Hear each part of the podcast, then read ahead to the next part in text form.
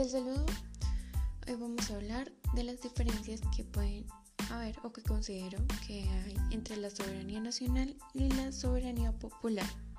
Bueno, para encontrar las diferencias primero necesitamos saber o definir los términos.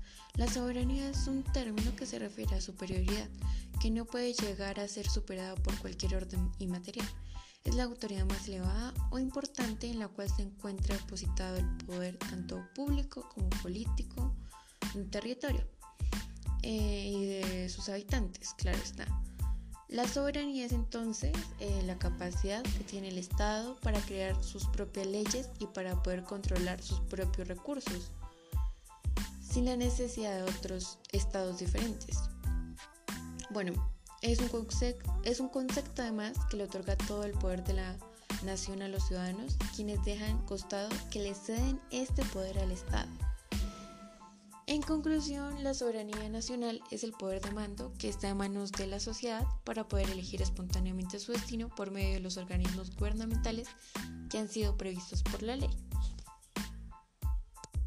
Por el otro lado, la soberanía popular es un principio que establece que la fuente del poder gubernamental se encuentra en las personas que conforman el pueblo o nación. Esta creencia se deriva del concepto que se tiene de contrato social y de la idea que dice que el gobierno debe ser y existir en beneficio de todos sus, sus ciudadanos. Si el gobierno no se encuentra protegiendo a su gente, debería entonces ser disuelto. Bueno, en conclusión, la soberanía popular es un término que indica que en una democracia el poder político se encuentra esencial y originalmente en el pueblo y que todo poder público dimana o sale del pueblo y se instituye para beneficio del mismo. Se dice que la soberanía popular es la renovación de la soberanía nacional.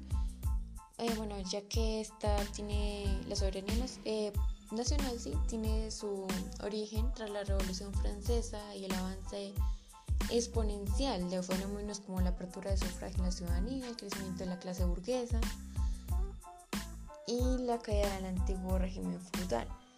En cambio, la teoría de la soberanía popular se desarrolla a partir de los escritores de los escritos de Hobbes, Locke, Rousseau podemos decir que la soberanía popular es un término político, por lo general se utiliza para hacer referencia a estas cuestiones y se resuelven por voto popular o los gobiernos basados en el concepto de democracia. El concepto de soberanía popular se manifestó principalmente durante la época de la Ilustración.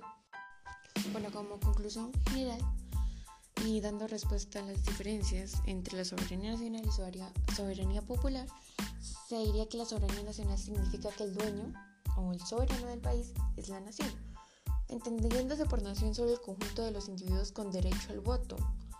Y recordemos que estamos hablando de, em, digamos, em, más o menos la época de la Revolución Francesa, donde el derecho al voto los, los tienen, eh, lo tienen quien tenga ingresos elevados, normalmente era la burguesía.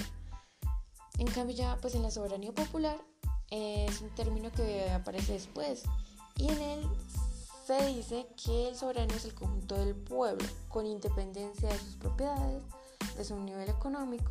Todos los hombres tienen derecho al voto y las mujeres lo consiguieron en el siglo XX. Acá algo que me llama la atención como se dice que es Em, la soberanía popular, la renovación de la soberanía nacional, eh, donde los a través, o se muestra a través de las ideas de Rousseau, Louvre y Hobbes, entonces vendría siendo que em, el gobierno al incumplir el pacto, el acuerdo o el pacto social, em, se puede destituir porque la soberanía está en el pueblo y aún así, digamos, eh, pasándole el, poder de, la, digamos, de, administrar o de ser como la representación de su pueblo, al no, al no el pueblo ver eh, respuesta de sus dirigentes puede destituirlo sin reclamando su soberanía. Es como considero que Es lo que considero. Lástima que actualmente, por ejemplo, en Colombia, en nuestro país, no conocemos como la, el poder, la soberanía, la cual está en el pueblo, y pareciera que hubiera más una soberanía nacional que una soberanía popular.